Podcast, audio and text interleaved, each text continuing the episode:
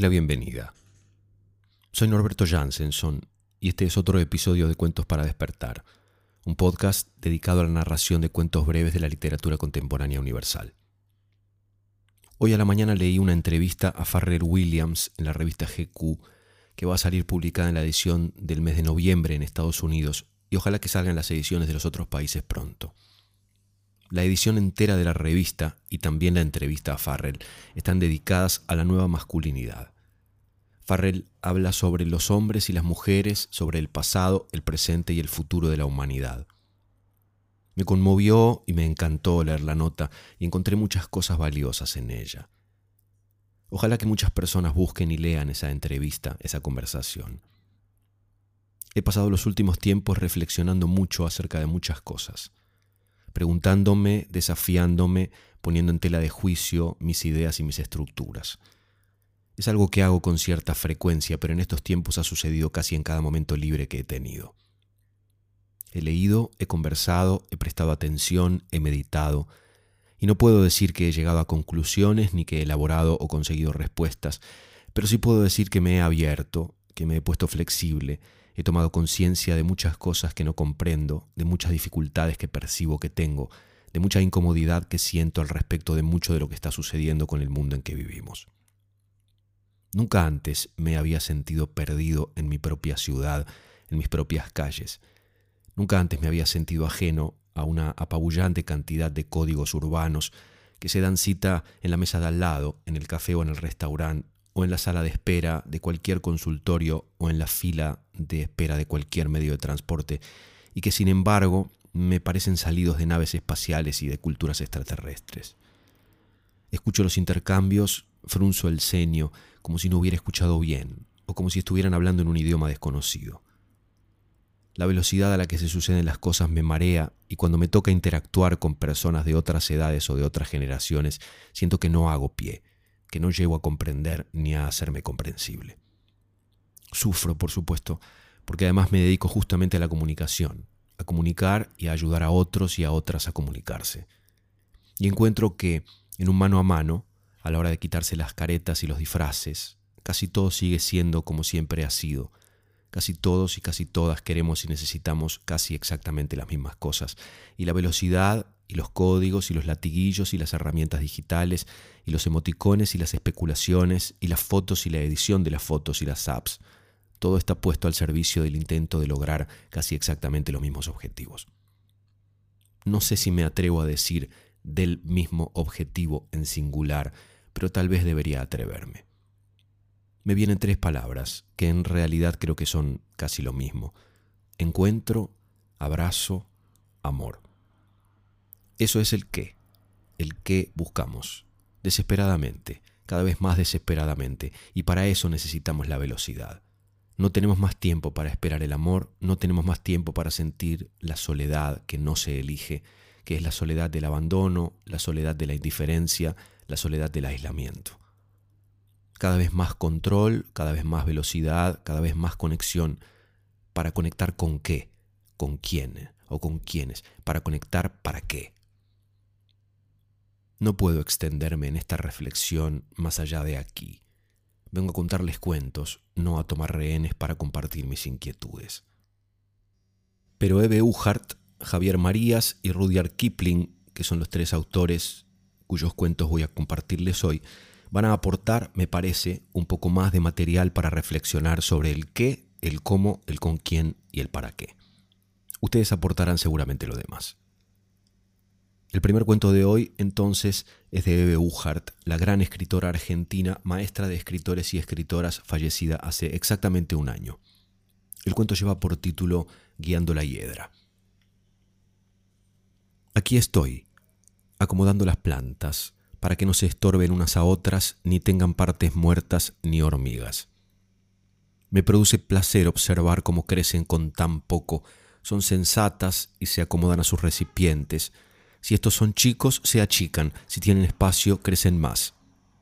Son diferentes de las personas. Algunas personas con una base mezquina adquieren unas frondosidades que impiden percibir su real tamaño. Otras, de gran corazón y capacidad, quedan aplastadas y confundidas por el peso de la vida. En eso pienso cuando riego y trasplanto y en las distintas formas de ser de las plantas.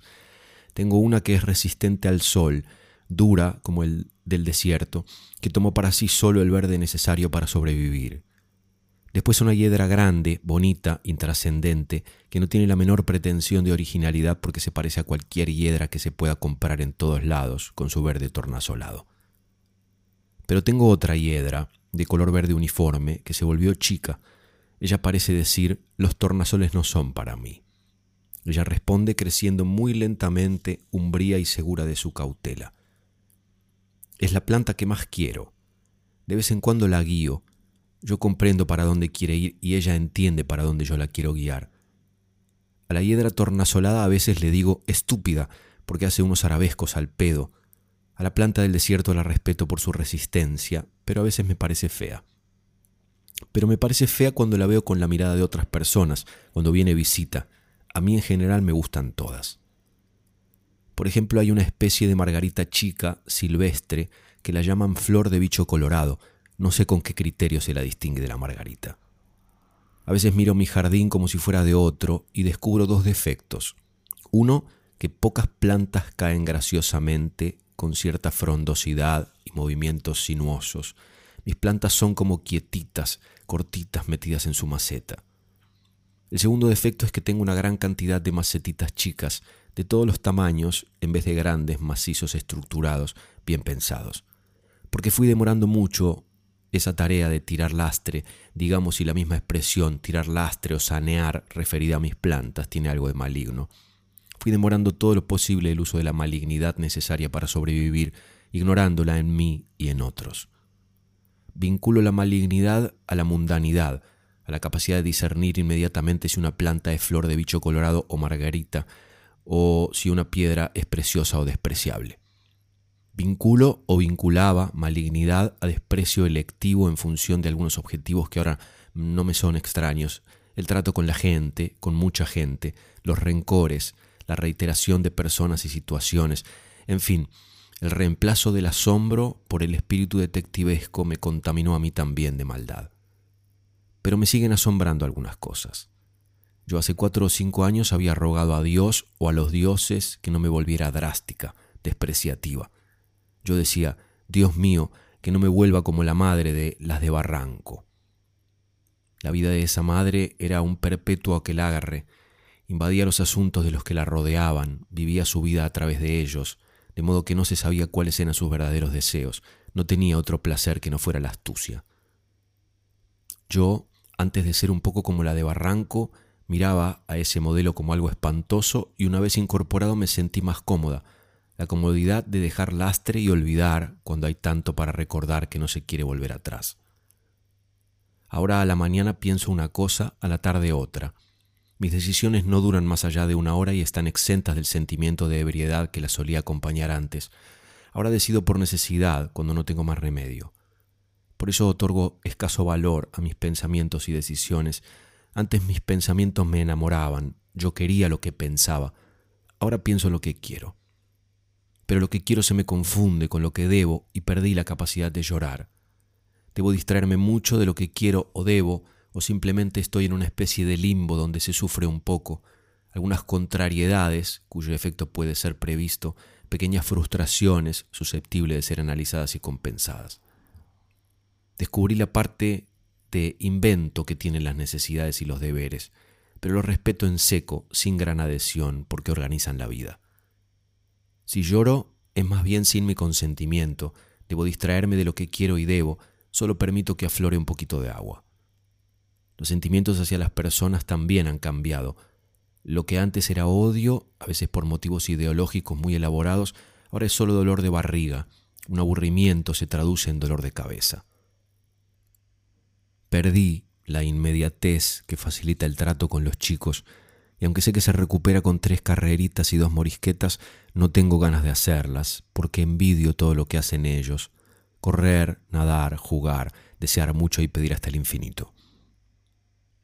Últimamente me he pasado gran parte del tiempo criticando la educación de los chicos porteños con quien fuese y sobre todo con los taximetreros. En general nos ponemos de acuerdo, sí, los chicos porteños son muy mal educados. pero es un acuerdo tan triste que a partir de ese tema no cunde ninguna conversación. Pienso ahora que el motivo de la quema de brujas no fue ni andar por el aire con la escoba, ni las asambleas que hacían.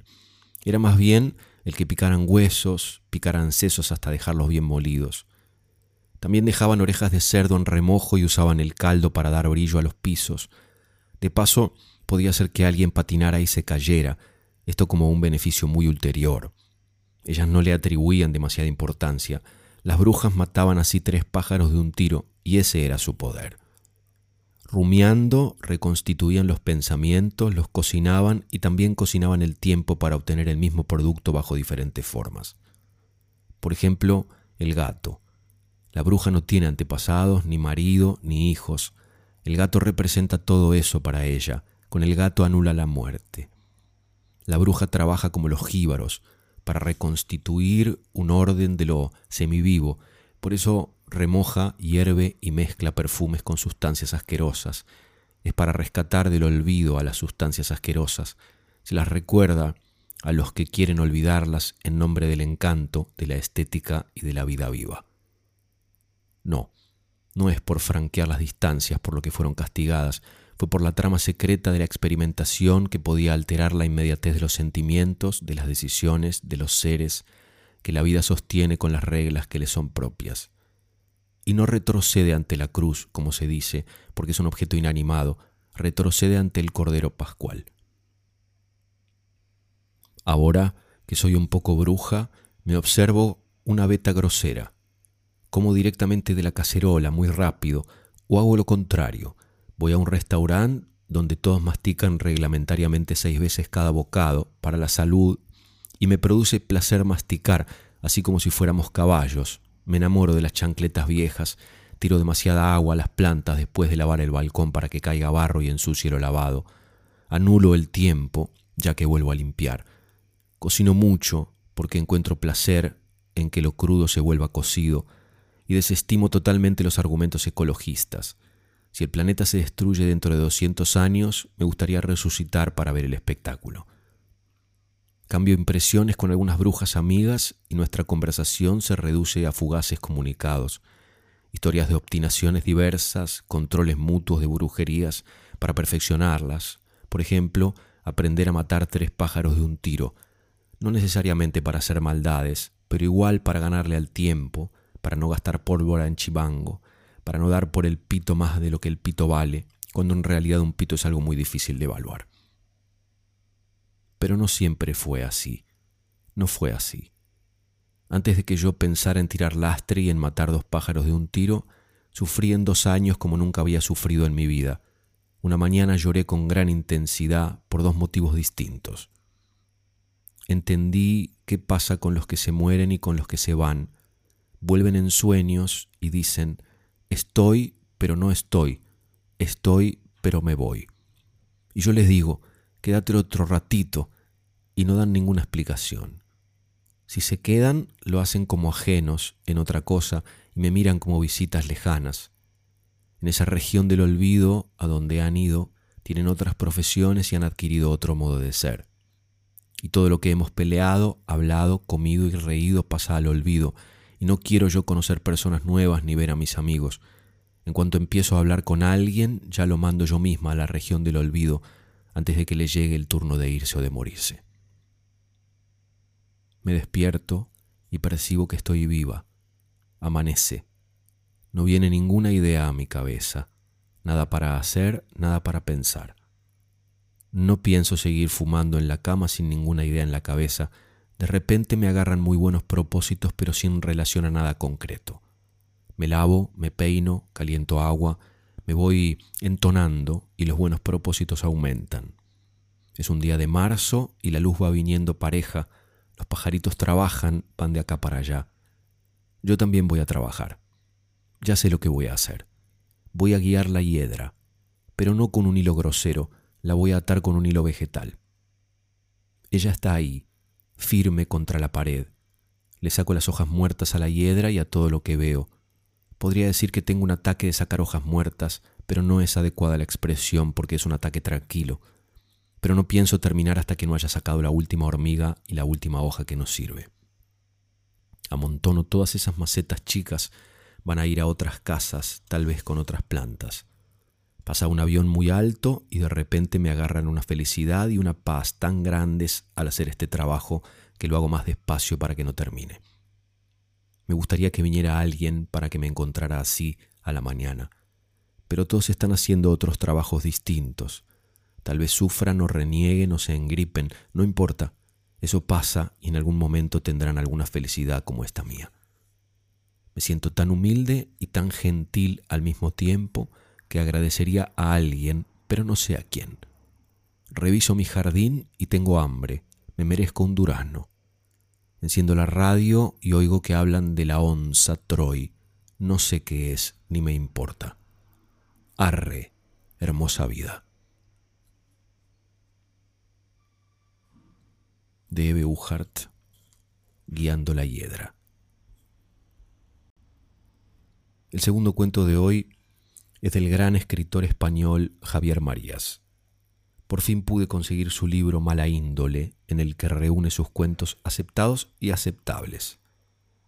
Este que voy a narrarles lleva por título El médico nocturno. Ahora que sé que mi amiga Claudia ha enviudado de muerte natural del marido, no he podido evitar acordarme de una noche en París hace seis meses.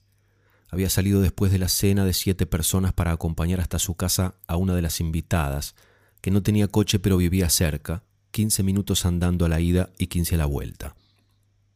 Me había parecido una joven algo alocada y bastante simpática, una italiana, amiga de mi anfitriona Claudia, también italiana, en cuyo piso de París me alojaba durante unos días, como en otras ocasiones. Era mi última noche de aquel viaje. La joven, cuyo nombre ya no recuerdo, había sido invitada para complacerme y para diversificar un poco la mesa, o mejor dicho, para que las dos lenguas habladas estuvieran más repartidas. Todavía durante el paseo tuve que chapurrear italiano, como había hecho durante media cena.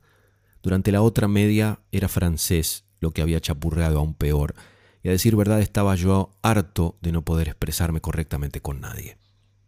Tenía ganas de resarcirme, pero esa noche ya no habría posibilidad, pensaba, pues para cuando regresara a la casa de mi amiga Claudia, que hablaba un español convincente, ella ya se habría acostado con su maduro y gigantesco marido, y hasta la mañana siguiente no habría ocasión de cruzar unas palabras bien armadas y pronunciadas. Sentía impulsos verbales, pero debía reprimirlos.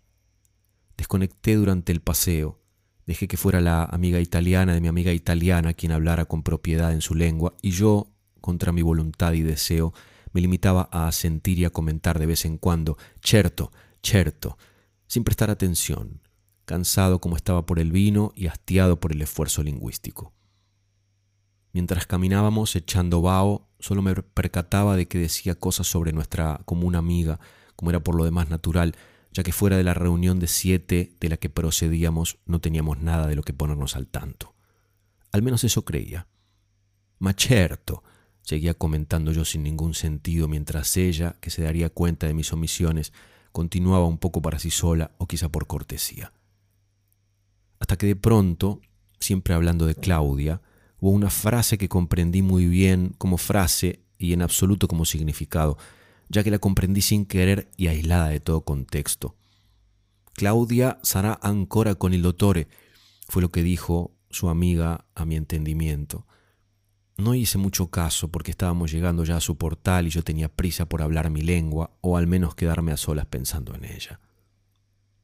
En aquel portal había una figura esperando y ella añadió, Ah, no, eco il dottore, o algo por el estilo.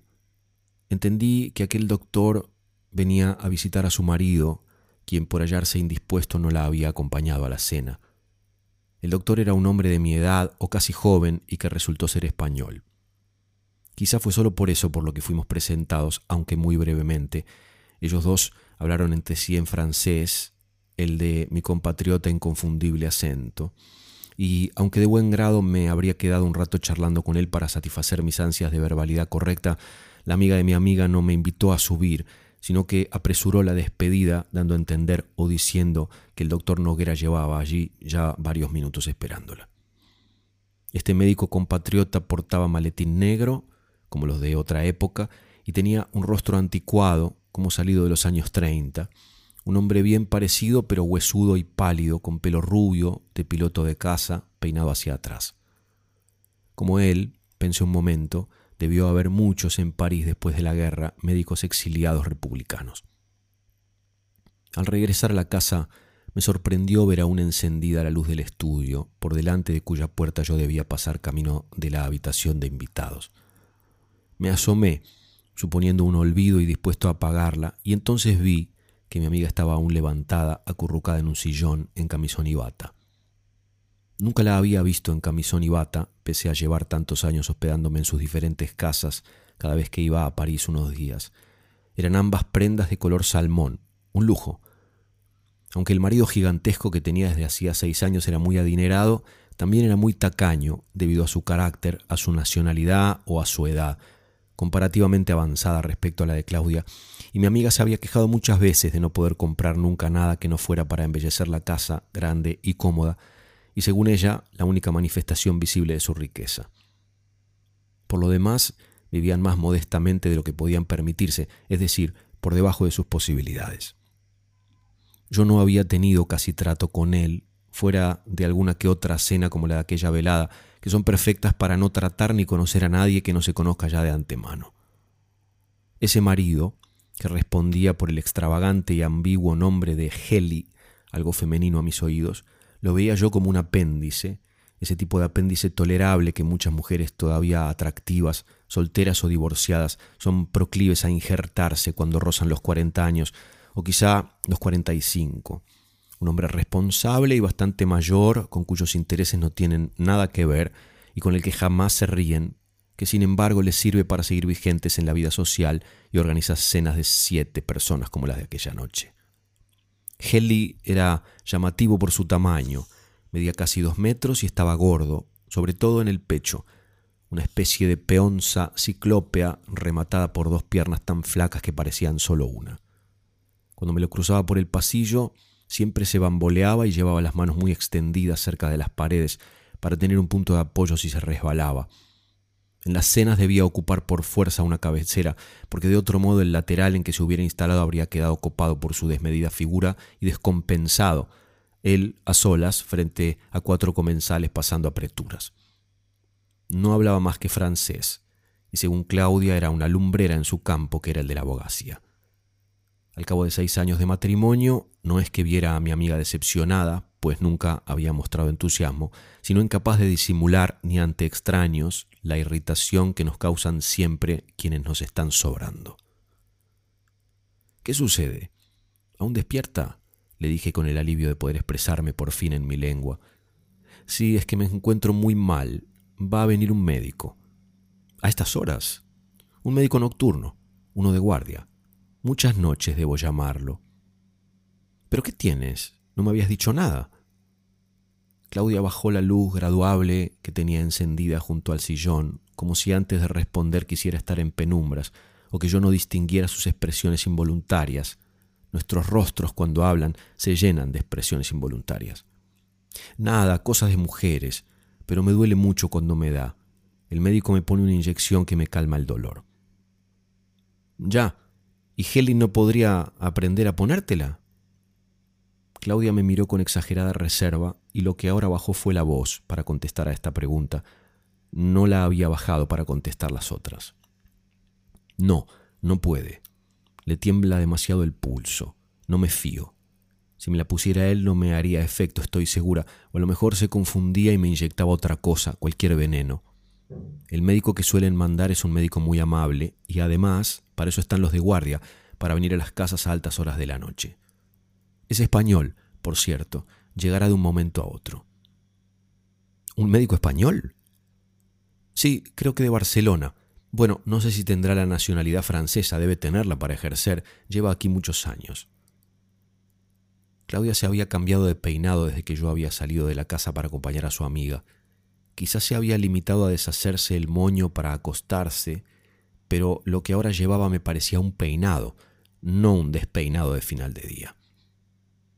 ¿Quieres que te haga compañía mientras esperas o prefieres estar sola si te duele? Pregunté retóricamente, ya que, teniéndola levantada, no estaba dispuesto a irme finalmente a la cama sin cumplir mi deseo de cruzar unas palabras y descansar de las abominables lenguas y el vino de la velada. Y antes de que me contestara añadí, para que no pudiera contestarme, muy agradable tu amiga. Me ha dicho que tenía al marido enfermo, noche ajetreada para los médicos de este barrio.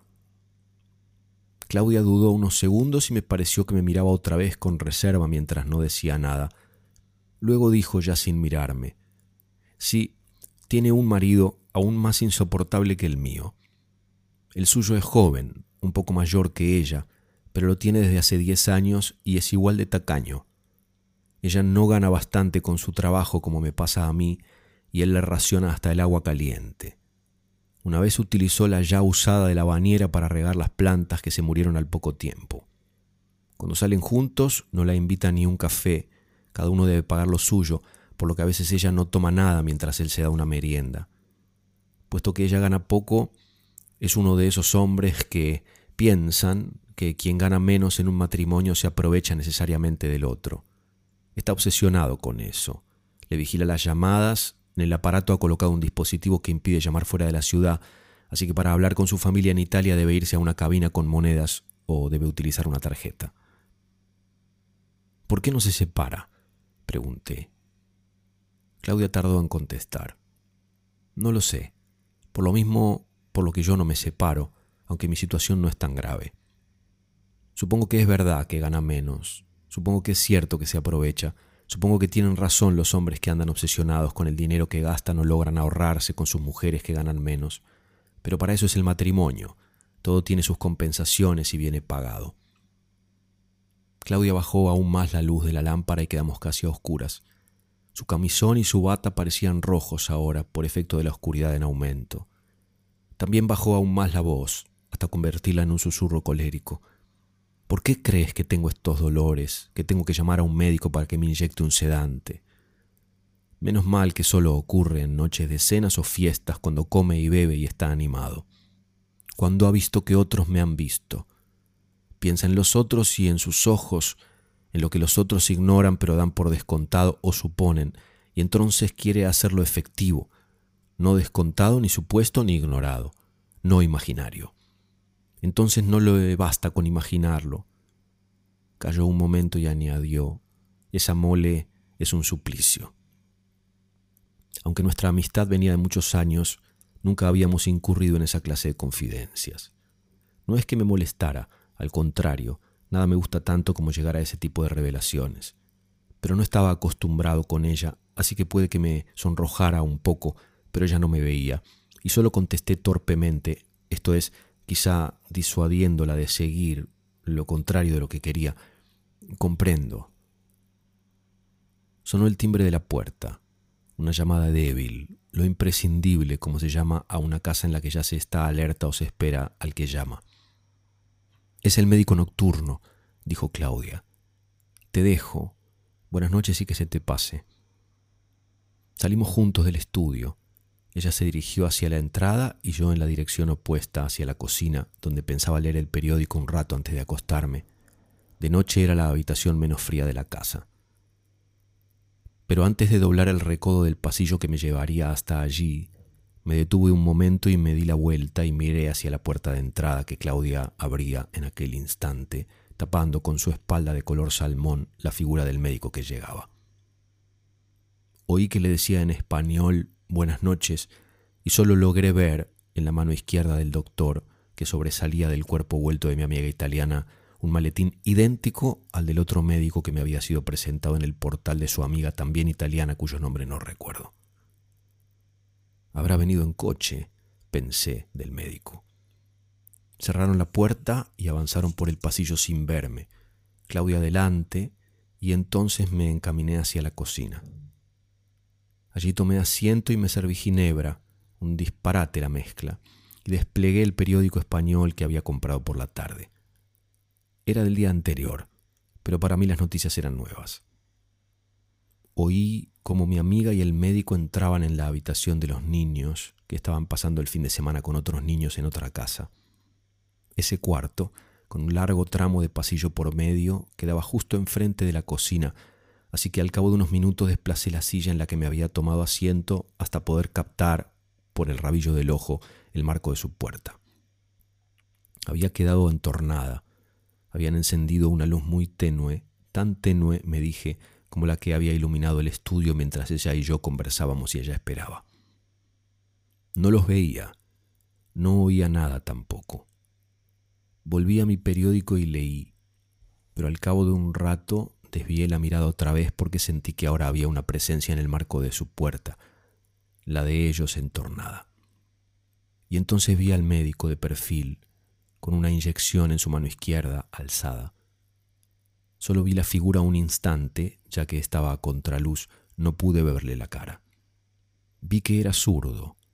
Era el momento en que los médicos y practicantes elevan su inyección en el aire y la aprietan un poco para comprobar que sale líquido y que no hay peligro de obturación o, lo que es más grave, peligro de inyectar aire. Así lo hacía Cayetano, el practicante, en mi casa cuando yo era niño. Después de hacer este gesto dio un paso adelante y desapareció de mi campo visual de nuevo. Claudia debía de haberse echado en la cama de uno de los niños, de donde seguramente venía la luz, para mí tan tenue y para el médico suficiente. Supuse que la inyección sería en las nalgas. Volví a mi periódico y pasó demasiado tiempo antes de que se enmarcaran de nuevo en la puerta, ella o el médico republicano, ninguno. Tuve entonces una sensación vaga de entrometimiento. Se me ocurrió que tal vez esperaran justamente a que yo me retirara a mi cuarto para salir y separarse.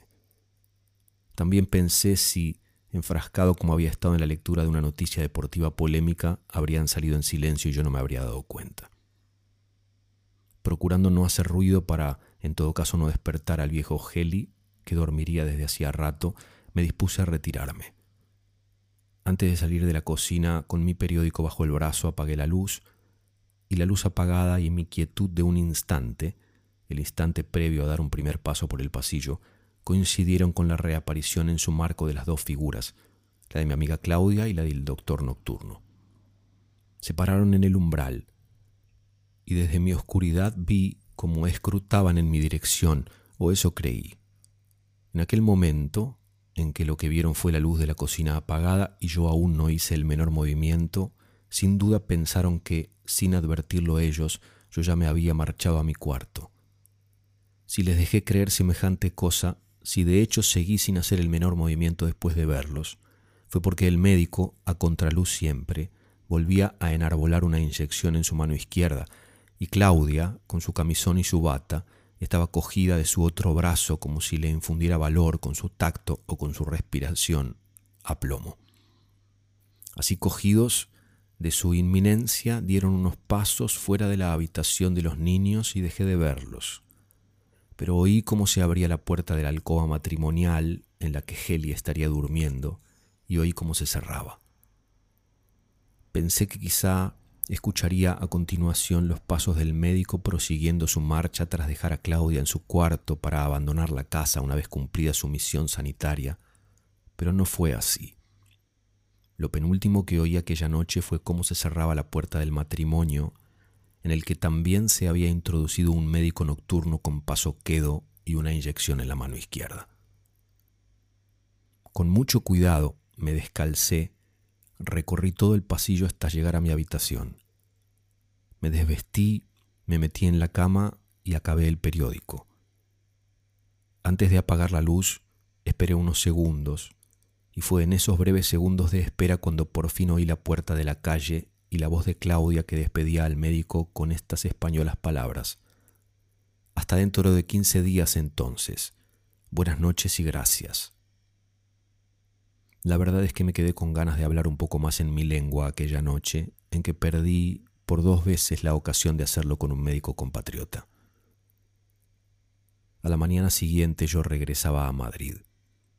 Antes de salir, pude preguntarle a Claudia cómo estaba y me dijo que bien, los dolores habían pasado.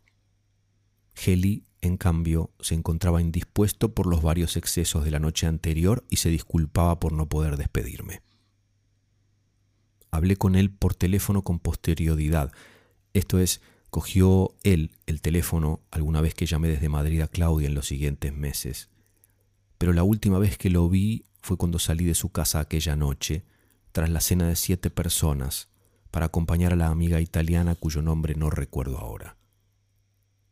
Precisamente porque no lo recuerdo, no sé si la próxima vez que vaya a París me atreveré a preguntarle a Claudia por ella, pues ahora que Heli ha muerto, no quisiera correr el riesgo de enterarme acaso de que también ella ha quedado viuda desde mi marcha.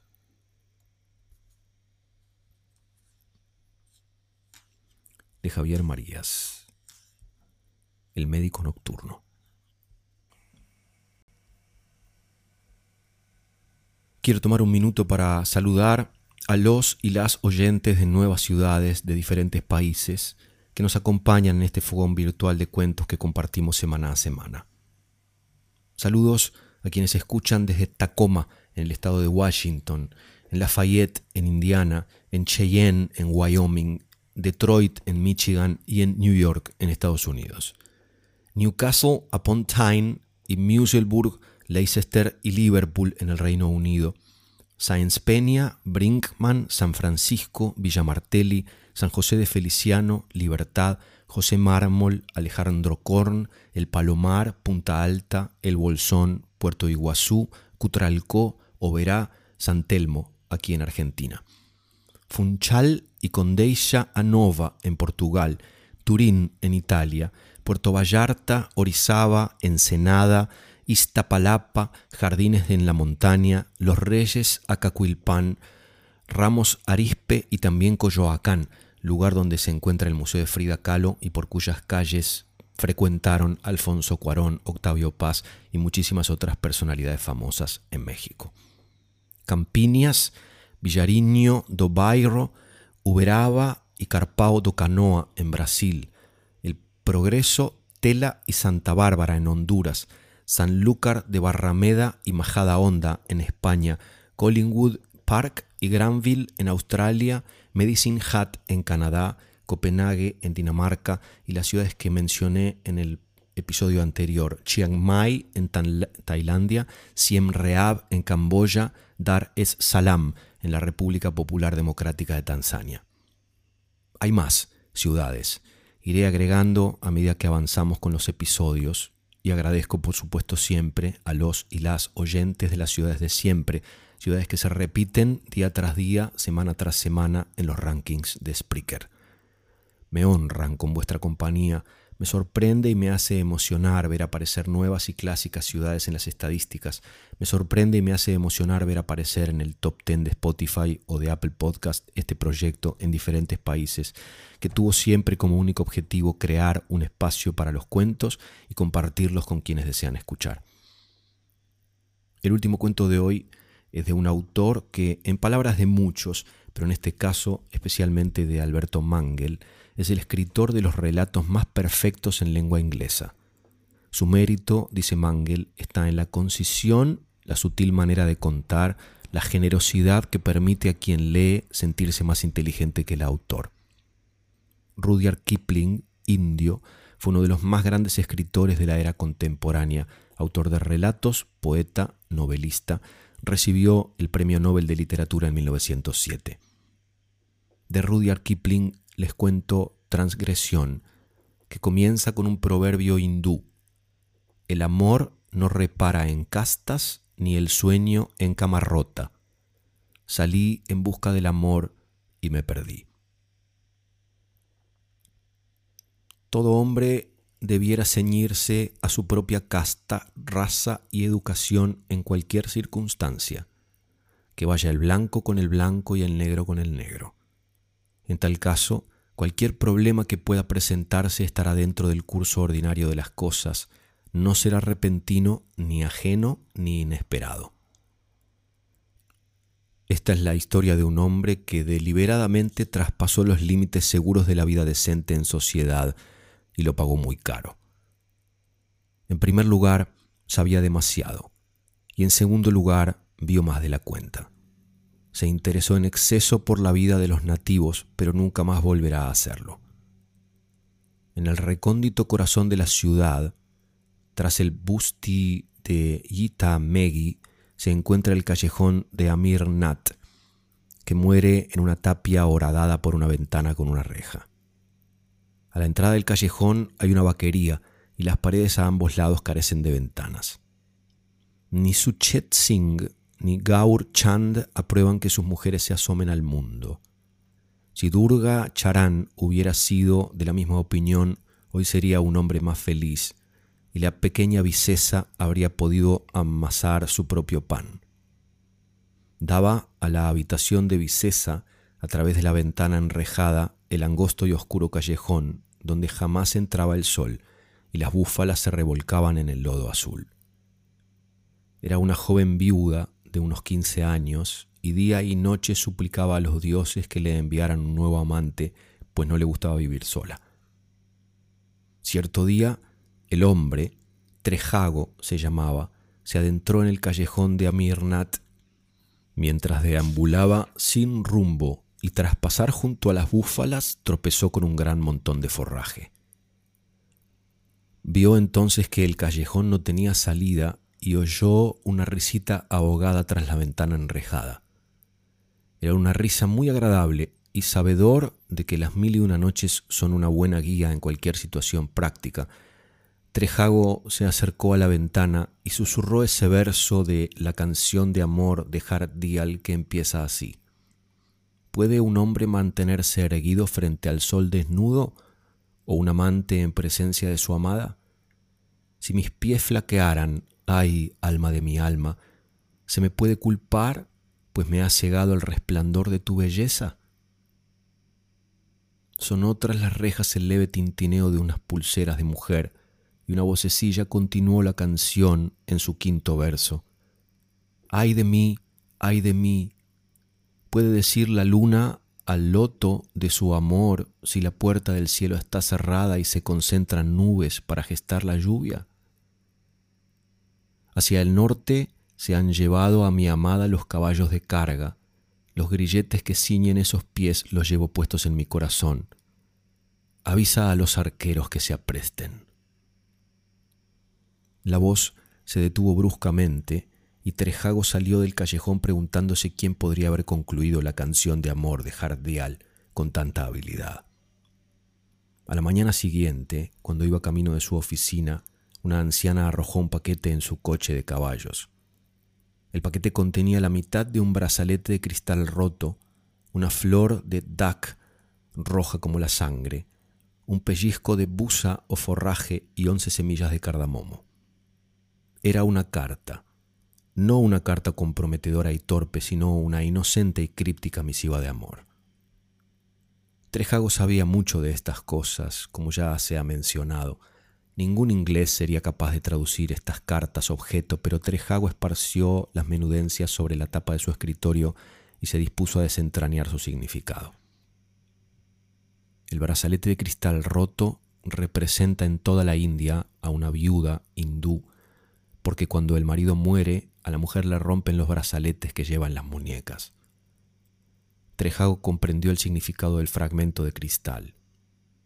La flor de Dak puede significar deseo, ven, escribe o peligro, según el resto de los objetos que la acompañan. El cardamomo simboliza los celos, pero cuando un objeto aparece duplicado en este tipo de mensajes pierde su significado simbólico y pasa a indicar sencillamente una parte de una secuencia que denota tiempo o lugar si va acompañado de incienso, cuajada o azafrán. Así pues el mensaje decía una viuda, flor de dac y busa a las once.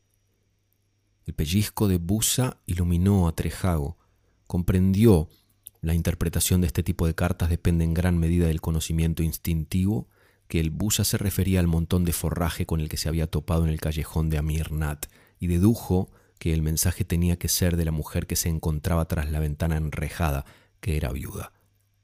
Así pues, el mensaje decía, una viuda en el callejón donde se encuentra el montón de busa desea verlo a las once. Trejago arrojó a la chimenea las bagatelas que componían la carta y se echó a reír. Sabía que los hombres de Oriente no cortejan bajo una ventana a las once de la mañana y que tampoco las mujeres conciertan una cita con una semana de antelación. Y así, esa misma noche, a las once en punto, se presentó en el callejón de Amirnat, embosado en una burka que cubre tanto a un hombre como a una mujer. No bien los gongs de la ciudad dieron la hora, la vocecilla tras la reja reanudó la canción de amor de Hardial, en ese verso en el que la muchacha Pastún suplica a Hardial que regrese. La canción es muy hermosa en su versión vernácula, al traducirla se pierde su lamento. Dice algo parecido a esto. Sola en las azoteas que miran hacia el norte, me vuelvo a contemplar el resplandor del cielo. El goce de tus pasos en el norte, vuelve conmigo, amado, o yo me muero. Tendido está a mis pies el bazar quieto, reposan más allá los camellos cansados. Ellos y los cautivos de tu asalto, vuelve conmigo, amado, o yo me muero. Agriada y vieja está la esposa de mi padre, y esclava soy de todos en la casa paterna. Es la pena mi pan y mi bebida el llanto, vuelve conmigo, amado, o yo me muero. Cuando el canto hubo cesado, Trejago se acercó al pie de la reja y susurró, Estoy aquí. Vicesa era una joven de buen ver. Esa noche marcó el comienzo de muchas cosas extrañas y de una doble vida tan intensa que aún hoy día Trejago se pregunta si no fue todo un sueño. Vicesa, o acaso la anciana criada que le lanzó la carta, había desprendido la pesada reja de la pared de ladrillo de tal suerte que la ventana se deslizó hacia adentro, dejando apenas un hueco cuadrado por el que un hombre ágil podía colarse. De día, Trejago cumplía con su rutina laboral o se ponía su ropa de calle y visitaba a las damas del puesto preguntando si se seguirían recibiéndolo si supiesen de la existencia de la pobre Vicesa. De noche, cuando toda la ciudad se hallaba en calma, daba su paseo envuelto en el burka maloliente, cruzaba el barrio de Gitamegui y torcía deprisa en el callejón de Amirnat, entre el ganado dormido y las paredes ciegas, para llegar al fin junto a Vicesa y la respiración profunda y regular de la anciana que dormía del otro lado de la puerta del austero cuartucho que Durga Charan había asignado a la hija de su hermana. ¿Quién o qué era Durga Charan? Es algo que Trejago nunca preguntó, y tampoco se le ocurrió preguntarse cómo no fue descubierto y degollado hasta que su locura hubo concluido, y Vicesa pero de eso hablaremos más adelante. Vicesa era para Trejago una inagotable fuente de delicias. Era ignorante como un pajarillo y sus distorsionadas versiones de los rumores que llegaban hasta su habitación desde el mundo exterior divertían a Trejago casi tanto como sus ceseantes intentos de pronunciar su nombre, Christopher. La primera sílaba le resultaba siempre imposible y movía con gracia sus manos de pétalo de rosa como si quisiera espantar la palabra para luego, arrodillándose ante Trejago, preguntarle, exactamente igual que una mujer inglesa, si estaba seguro de que la amaba. Trejago juraba que la amaba más que a nada en el mundo, y era cierto. Transcurrido un mes desde que se iniciara esta locura, las exigencias de su otra vida obligaron a Trejago a mostrarse especialmente atento con cierta dama a la que conocía pueden ustedes dar por sentado que un hecho de esta naturaleza no solo es advertido y comentado por los hombres de la propia raza, sino también por 150 nativos. Trejago debía pasar con la dama en cuestión, conversar con ella junto al kiosco de los músicos y de vez en cuando llevarla en su coche de caballos, sin imaginar siquiera por un instante que esto pudiera afectar a su vida clandestina, mucho más preciada para él pero las noticias corrieron de boca en boca, como misteriosamente suele suceder, hasta llegar a oídos de la dueña de Vicesa, quien al punto habló con ésta. Tan trastornada estaba la chiquilla que descuidó sus quehaceres domésticos y por ello recibió una buena paliza de la esposa de Durga Charan. Una semana más tarde, Vicesa le recriminó a Trejago sus devaneos. No sabía de sutilezas y se expresó sin ambajes, Trejago se echó a reír y Vicesa a patalear con los pies, unos piececitos ligeros como caléndulas que cabían en la palma de la mano de un hombre. Mucho de lo que se ha escrito acerca de la pasión y la impulsividad de los orientales es exagerado y recabado de segunda mano, pero hay en ello una parte de verdad, y cuando un caballero inglés descubre esa verdad, le sorprende tanto como cualquiera de sus propias pasiones vitales. Vicesa se enfureció, gritó y finalmente amenazó con quitarse la vida si Trejago no dejaba de inmediato a la mensajib extranjera que se había interpuesto entre ellos. Trejago intentó explicarle y demostrarle a Vicesa que no entendía aquellas cosas desde un punto de vista occidental. Vicesa se irguió y se limitó a decir, no las entiendo. Yo solo sé que no es bueno quererte más que a mi propio corazón, Sahib. Tú eres inglés, yo no soy más que una chica negra. Era más rubia que un lingote de oro de la Casa de la Moneda y viuda de un hombre negro. Luego sollozó y dijo, pero por mi alma y por el alma de mi madre te amo. No te haré ningún daño, me ocurra lo que me ocurra. Trejago discutió con la muchacha, intentó tranquilizarla, pero Vicesa parecía más afectada de lo razonable. Nada podía satisfacerla salvo que él rompiera por completo toda clase de relación con aquella mujer. Trejago tenía que marcharse enseguida y se marchó. Besó dos veces la frente de Vicesa mientras salía por la ventana y volvió a su casa desconcertado. Una semana y tres más transcurrieron sin señal alguna de Vicesa. Pensando que la separación ya había durado demasiado, Trejago acudió al callejón de Amirnat por quinta vez en esas tres semanas, con la esperanza de que su golpe con los nudillos en el alféizar de la ventana hallase respuesta. No se vio defraudado. Había luna creciente y un rayo de luz entraba en el callejón iluminando la reja que se retiró nada más llamar Trejago. Desde la negra oscuridad, Vicesa tendió los brazos a la luz de la luna. Tenía ambas manos cortadas a la altura de las muñecas y los muñones ya casi habían cicatrizado. Luego, mientras Vicesa hundía la cabeza entre los hombros y empezaba a sollozar, alguien gruñó como una fiera en el interior de la habitación, y algo afilado, un cuchillo, una espada o una lanza, atravesó el burka de Trejago. La estocada no le alcanzó el cuerpo, pero le cortó uno de los músculos de la ingle y Trejago quedó afectado de una leve cojera para el resto de su vida. La reja volvió a ocupar su lugar. No llegó ninguna señal desde el interior de la casa, nada sino la franja de luz de luna en lo alto del muro y más allá la negrura del callejón de Amirnat.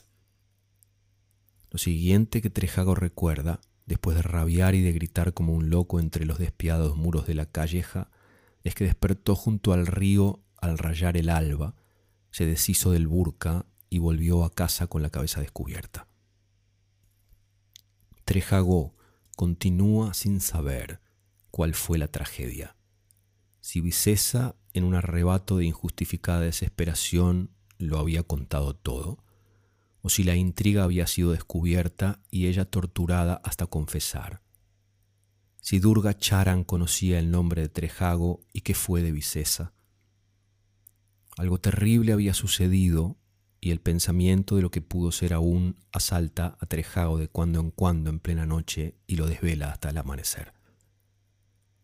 Un curioso detalle del caso es que Trejago desconoce dónde se encuentra la entrada principal de la casa de Durga Charan. Tal vez en un patio común a dos o más casas, o quizás tras alguna de las puertas del busti de Jitra Megri. Trejago lo ignora ya no puede volver junto a Vicesa, la pobre y pequeña Vicesa. La ha perdido en la ciudad donde cada vivienda se protege tan celosamente como se protegería una tumba, y donde, como una tumba, cada vivienda es incognoscible y la ventana con su reja que da al callejón de Amirnat ha sido tapiada. Sin embargo, Trejago cumple regularmente con sus visitas y es tenido por un hombre muy decente. No hay en él nada que llame la atención, salvo una leve rigidez en la pierna derecha, consecuencia de un esguince que se produjo montando a caballo. De Rudyard Kipling. Transgresión.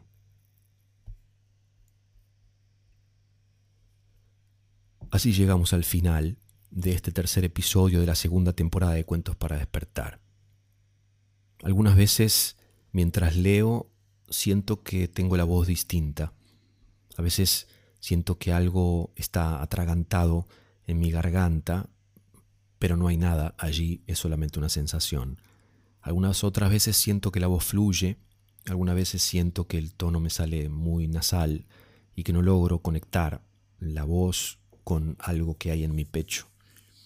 A veces se me cierra el pecho, a veces se me abre, quizás tenga que ver con el día o con mi estado de ánimo en general, quizás tenga que ver con los cuentos que leo, no lo sé muy bien. Ojalá que hoy los cuentos hayan llegado hasta ustedes, eso es lo único que importa. Sepan, les recuerdo, que siempre pueden escribirme a norberto.jansenson.com. Nos encontramos nuevamente pronto. Siempre gracias por acompañarme.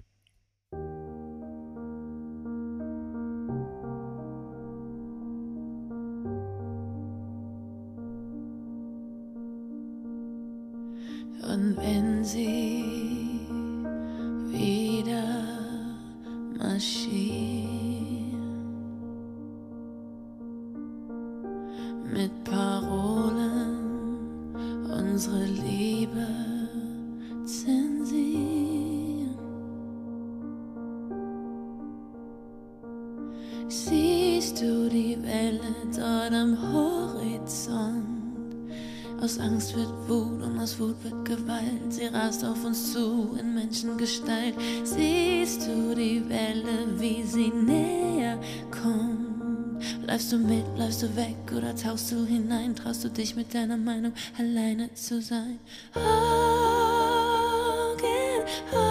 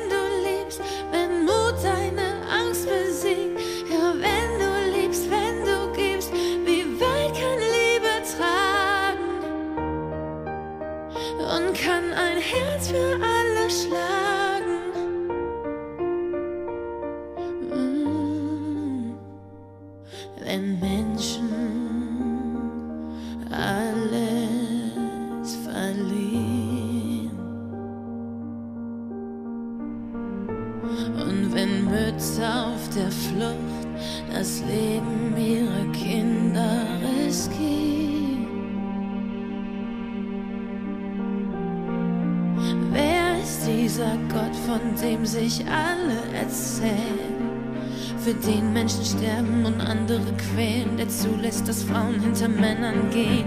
Warum können wir nach den Bildern schlafen gehen und weiter träumen, als sei nichts geschehen? Kriegt dein Arsch endlich hoch, Zeit aufzustehen. Augen